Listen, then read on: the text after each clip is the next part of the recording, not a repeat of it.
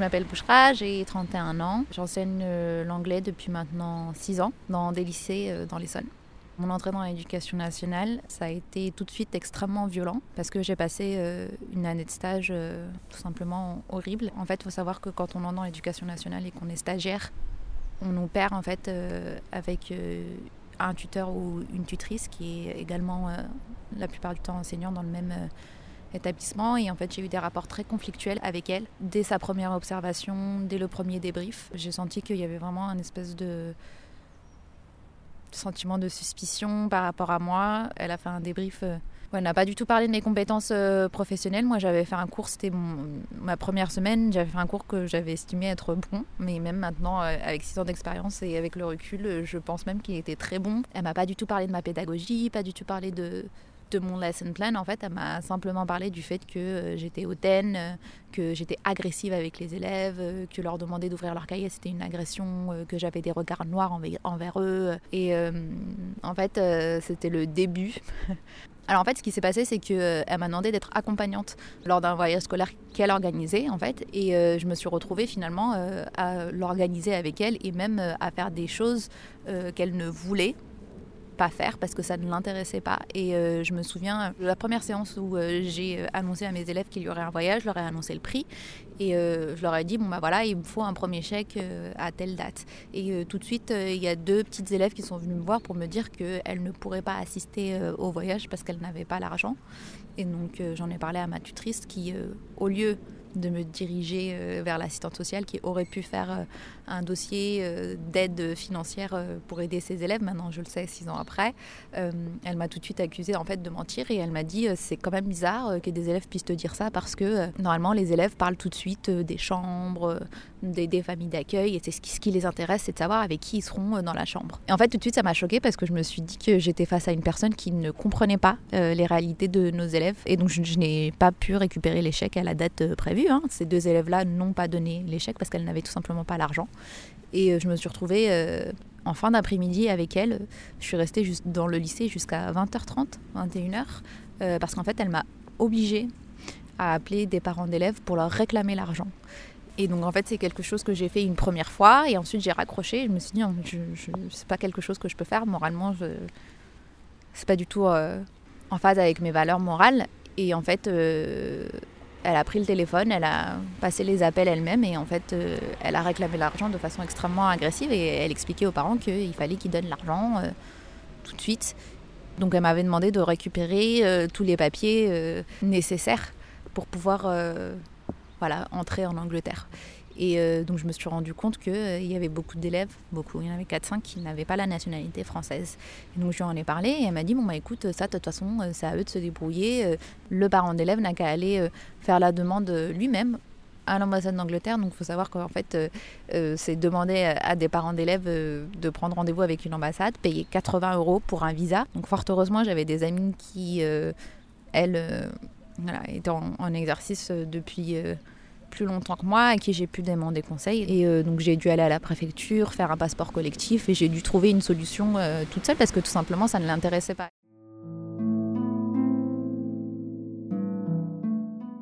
Elle avait une petite clique. Elle avait, il, y avait avait un noyau de profs euh, dans ce lycée-là qui était très très toxique.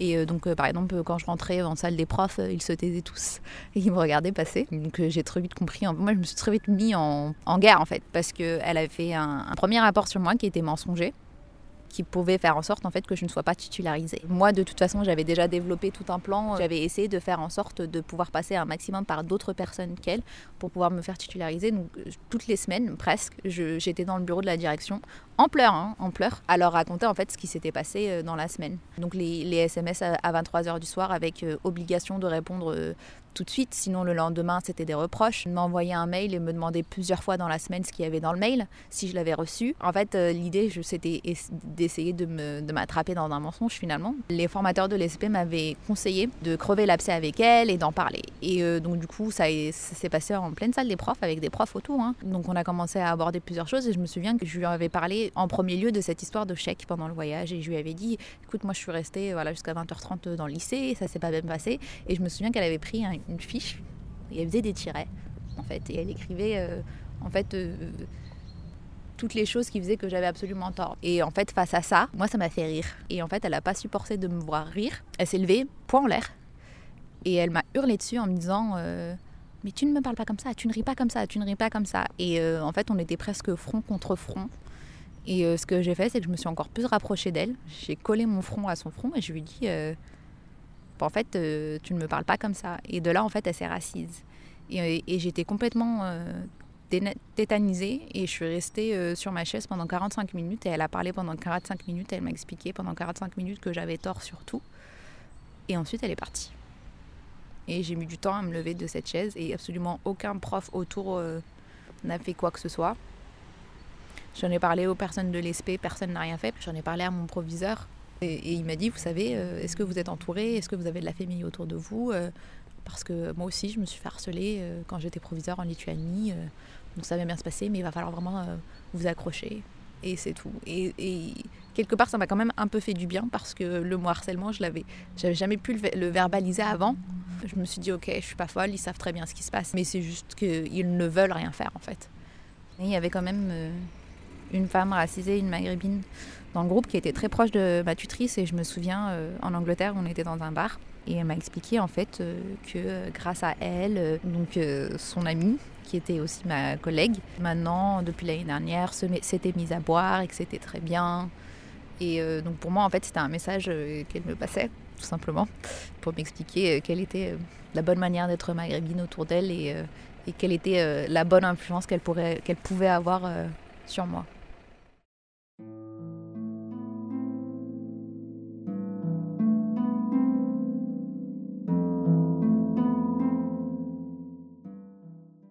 Dans mon deuxième établissement, en fait, ça s'était tellement mal passé dans le premier que je suis arrivée dans un état d'esprit où, au début, je me suis dit il faut que je m'intègre un maximum parce que j'avais un peu ce besoin de, validation de la part des autres, de me dire bon bah en fait je suis, pas, je suis prof à part entière, donc euh, j'ai été euh, mon vrai moi.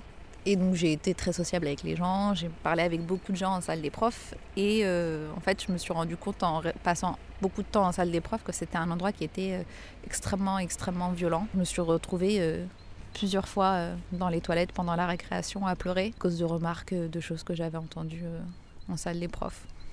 Des, exemples, j'en ai des tonnes. Hein. Euh, par exemple, il y avait une mosquée à côté de mon lycée euh, et euh, donc chaque vendredi, on voyait plein de personnes aller à la mosquée. Ça, ils le vivaient très mal. Hein. Il y a encore plein de gens qui vont à la mosquée. le jour de l'Aïd, des remarques comme Ah, bah c'est l'Aïd, aujourd'hui on va pouvoir avoir du calme. Il y avait vraiment une espèce d'obsession autour des élèves musulmans et de l'islam en général.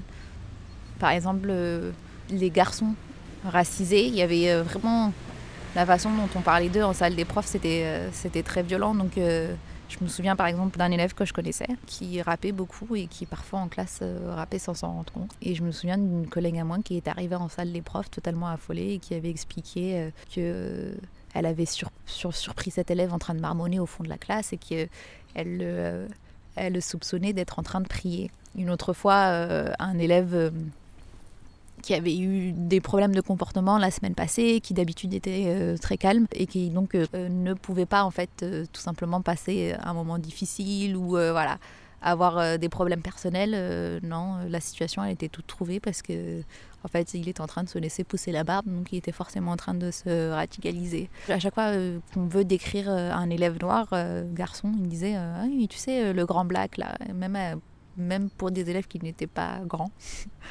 Euh, qui était certes noire, mais qui n'est pas grande. Donc euh, voilà, il y a une espèce de déshumanisation. Et, euh, et, la, et la parole, elle est, elle est totalement libre.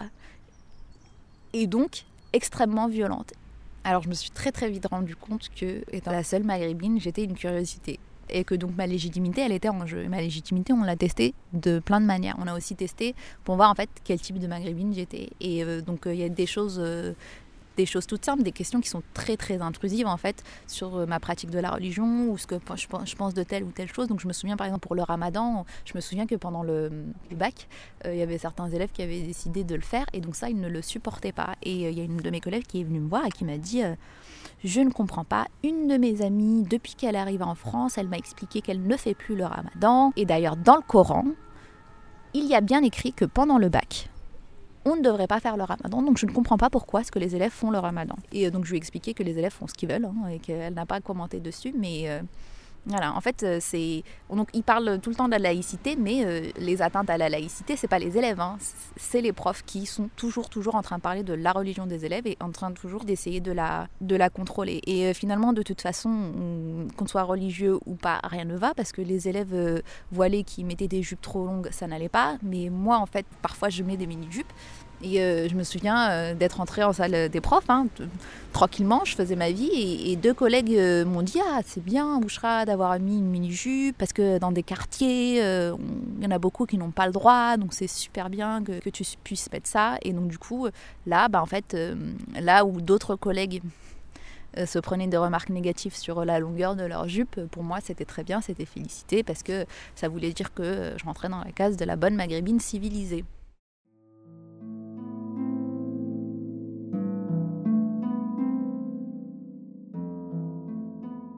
Il y a un, nouveau collègue qui est arrivé deux ans après mon arrivée euh, dans ce lycée qui était assez jeune. Donc au début, je me suis pas méfiée. Et en fait, euh, je me suis rendu compte qu'il faisait des blagues assez étranges. Donc en fait, il n'arrêtait pas constamment de me demander de ramener du couscous. Il venait tout le temps me voir, Bouchera, fais-moi du couscous, fais-moi du couscous, fais-moi du couscous.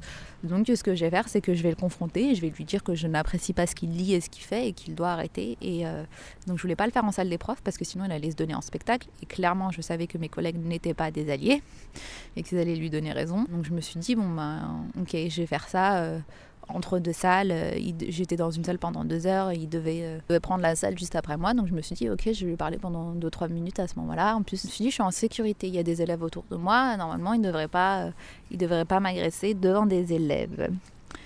Et euh, donc, euh, du coup, je lui ai expliqué hein, tout simplement hein, que je n'appréciais pas euh, ses blagues ni ses remarques. Et à ce moment-là, il a sorti lui-même le mot raciste hein, tout seul. il a dit Non, tu m'accuses d'être raciste, je dis ce que je veux. Du coup, j'ai dit Oui, mais en fait, moi, je peux aussi décider de ce que tu me dis et ce que tu me dis pas, et ça, tu me le dis pas. Et en fait, là, il s'est mis à me hurler dessus devant mes propres élèves et à me dire Non, mais en fait, tu sors de la salle, tu sors de la salle. Et ça m'a beaucoup, beaucoup heurté parce que, parce que j'ai cru qu'il allait me frapper, en fait à ce moment-là, j'ai cru qu'elle allait me frapper j'ai eu très peur. C'était vraiment de la violence euh, physique contenue.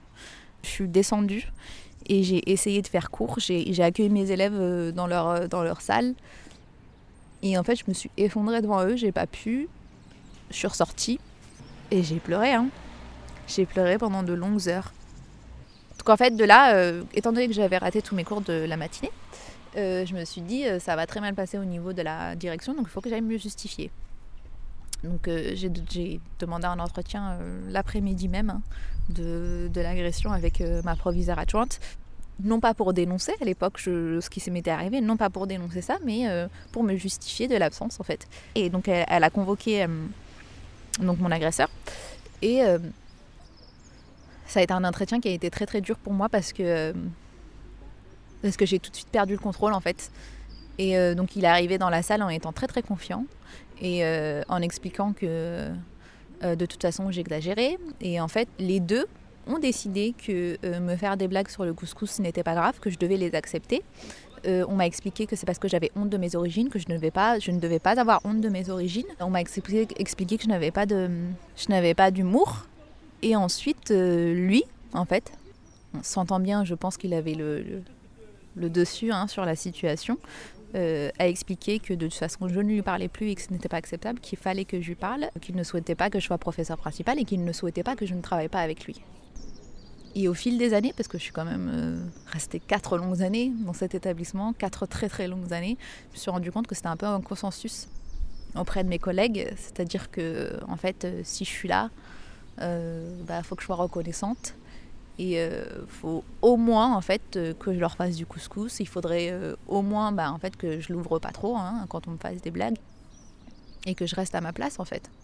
Moi, à la fin de cette première entretien, j'ai su bah, vulgairement que j'étais dans la merde parce que je me suis dit que là, en fait, je suis sortie dans cet entretien, je me, suis, dit, là, on lui a donné tous les droits. Et ça a été très, très difficile pour moi d'expliquer, ne serait-ce qu'à mon entourage, parce que j'avais des amis aussi dans cet établissement, de leur expliquer que j'étais en danger. Parce que moi, je me sentais en, en danger, je savais l'être en fait, son obsession, c'était vraiment que je lui parle et, d'être dans mon espace. Et donc de me forcer à avoir des interactions avec lui. Et il ne, vraiment, il ne supportait pas que, que je l'ignore.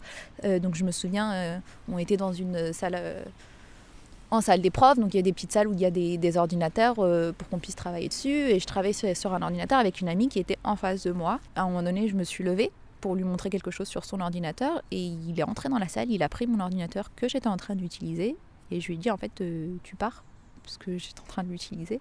Et il m'a dit T'es désagréable, tu me parles pas comme ça. Et donc, ça, en fait, c'était, de l'intimidation. C'était pour me montrer En fait, je fais ce que je veux. Si j'ai même envie de te prendre ton ordi, je fais ce que je veux. J'avais très peur. Je tremblais. Et donc, du coup, j'ai regardé mon amie parce que je, ne comprenais pas, en fait, euh, pourquoi est-ce qu'elle n'intervenait pas.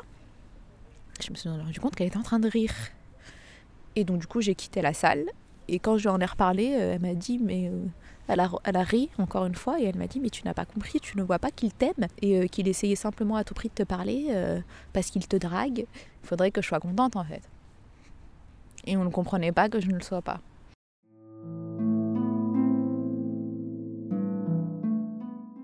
Ce qui a été très dur pour moi, c'est que il a fallu que j'aille tous les jours au travail, que je me protège seule et en même temps que j'essaye euh, de trouver des alliés en fait. Mais sauf que pour trouver des alliés, euh, il faut leur expliquer, il faut les convaincre et il faut les déconstruire. Donc ça fait beaucoup de charges sur les épaules d'une seule personne. Et euh, dès la rentrée d'après, en fait, j'ai passé des nuits blanches à faire plusieurs crises d'angoisse par nuit. Et ceux qui font des crises d'angoisse savent l'impact qu'une seule crise d'angoisse peut avoir sur son corps, la destruction en fait, euh, l'épuisement après une seule crise d'angoisse, j'en faisais plusieurs par nuit. Et je me levais, je me souviens, j'étais vraiment euh, dans un état absolument... Euh, même pas en état de conduire, rien du tout. Ma mère a été très inquiète. donc je prenais ma voiture, hein, j'allais au travail, je pleurais. arrivé dans le parking, je séchais mes larmes, je rentrais au lycée, voilà, je voyais mes élèves, je faisais comme si comme si de rien n'était. Euh, je devais envoyer un SMS à chaque fois à ma mère pour lui assurer que oui, j'étais bien arrivée, euh, que je n'avais pas fait d'accident en route parce que ça l'inquiétait beaucoup. Pour elle, j'étais pas du tout dans un... en état de conduire ni en état de, travailler. Il y a eu des hauts et des bas, mais c'est trois ans de. En fait, je vais au travail, euh, j'ai une boule au ventre, j'ai perdu 13 kilos. Euh, je vais au travail, je repère, ok, où est-ce qu'il est lui? Ok, il euh, faut pas que je sois dans une salle seule avec lui. Il y a qui d'autre avec moi dans la salle? Est-ce que c'est des gens qui vont pouvoir m'aider ou est-ce que c'est des gens qui vont laisser faire? Donc euh, c'est vraiment des choses que je devais garder en tête constamment, constamment, constamment.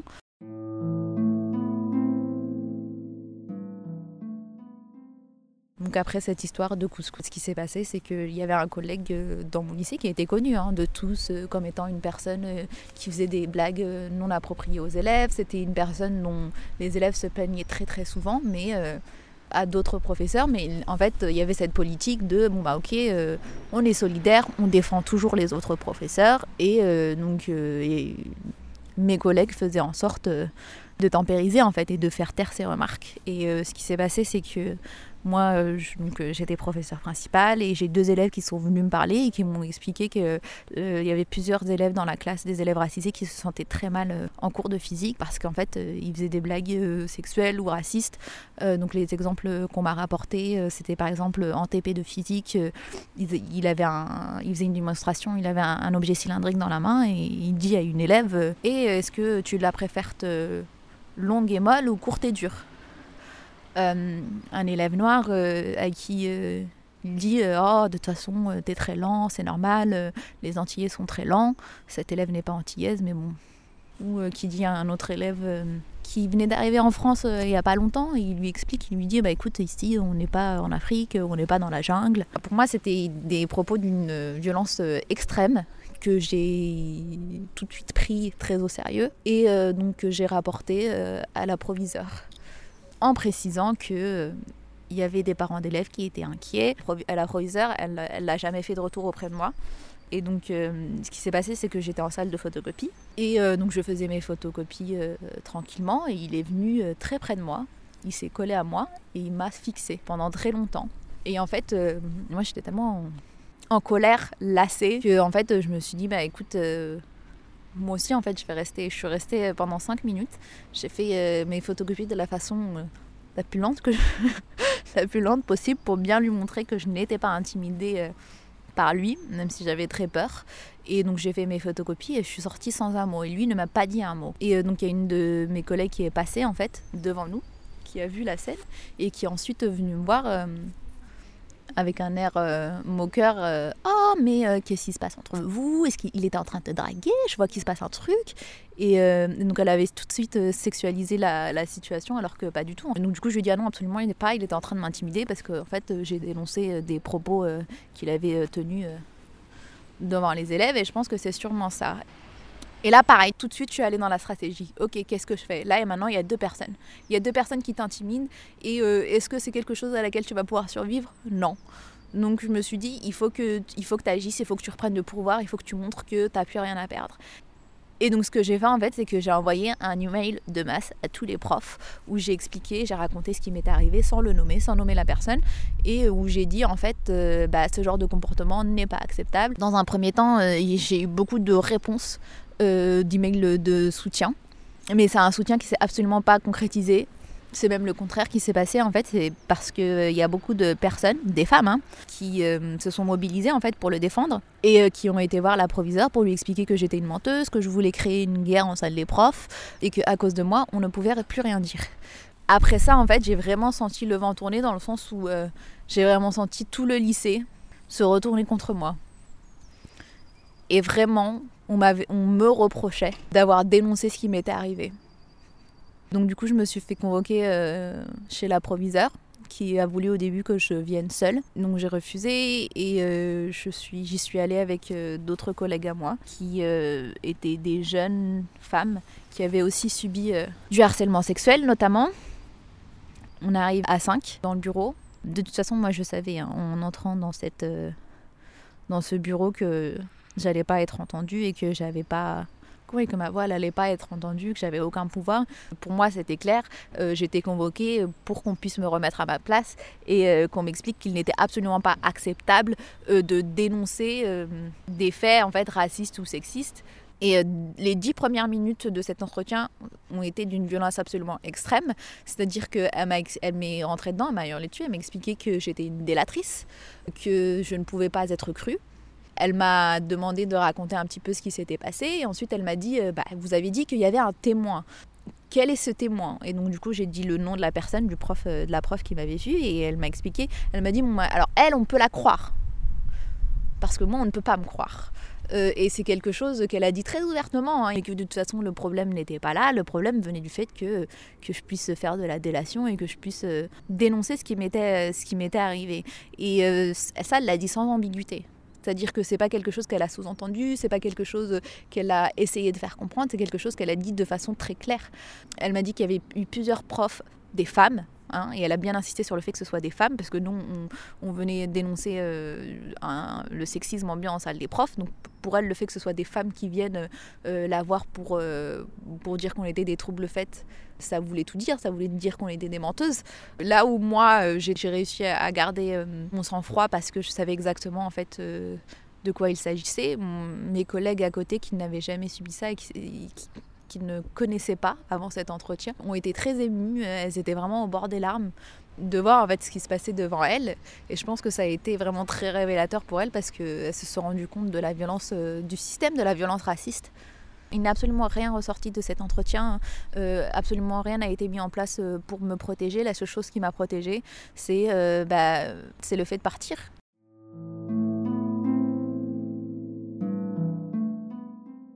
J'ai été portée plainte. J'ai été au commissariat de ma ville parce que je sais que ma proviseure entretient de très bonnes relations avec eux et je savais en fait que forcément les policiers allaient l'appeler.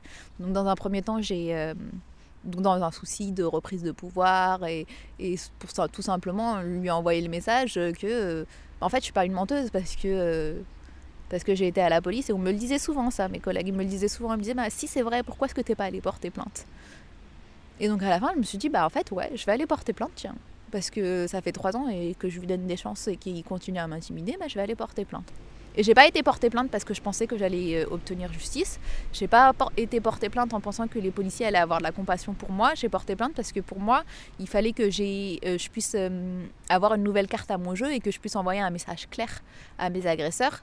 Le message c'était je parlerai, je n'ai rien à perdre et je riposterai en fait. Même si euh, je suis seule et vous avez l'institution de votre côté, vous avez tous les collègues de votre côté, je parlerai en fait. Je, parlerai, quoi qu'il arrive, je parlerai. J'ai porté plainte contre le premier prof qui m'a harcelé, j'ai pas porté plainte contre le deuxième. J'ai porté plainte en février 2020, je n'ai absolument aucune nouvelle et quelque part, enfin j'ai appelé plusieurs fois hein, le commissariat pour essayer d'avoir des nouvelles, j'ai jamais pu avoir la personne en charge de ma plainte au téléphone. De toute façon, en prenant ma plainte, la policière m'avait très bien expliqué que ça ne servait à rien, que je n'avais aucune preuve et que ça n'irait nulle part. Hein. Ça me l'a très vite dit. Donc, quelque part, euh, les, policiers eux-mêmes ont pris position sur cette affaire. Hein. Ils ont jugé la chose euh, eux-mêmes depuis leur bureau. Hein. En fait, j'ai porté plainte. Et ce que j'ai fait, c'est que je suis repartie au lycée. J'ai dit à un maximum de monde, j'ai porté plainte. Pour que ça puisse arriver à ses oreilles. C'était ça la stratégie, ni plus ni moins. Parce qu'en fait, je, connais le jeu, je sais très bien que j'obtiendrai jamais justice, je sais très bien que ça n'ira nulle part. Mais pour moi, c'était important qu'ils sachent que, euh, ok, en fait, euh, je suis prête à aller jusque-là, donc, euh, donc fais attention à ce que tu fais. Parce que pour moi, et pendant ces trois, ans-là, c'est ce que je dis, ce que j'ai dit à mes amis constamment, le but, c'était d'éviter une deuxième agression parce que ou éviter qu'il se passe quelque chose de plus grave. Ça n'a jamais été d'obtenir justice. Et en fait, ces deux hommes-là n'ont absolument jamais eu à répondre de ce qu'ils avaient fait et même n'ont jamais eu à se défendre. Parce qu'en fait, les femmes autour d'eux le faisaient pour eux.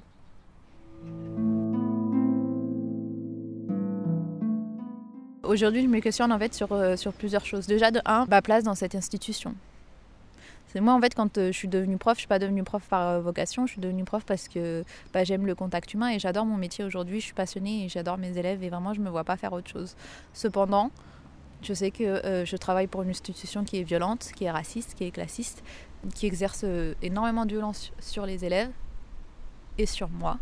Donc, ouais, je me pose des questions sur, sur ma place dans ce système, clairement le message de mes collègues et de ma direction, c'est que je n'y ai pas ma place.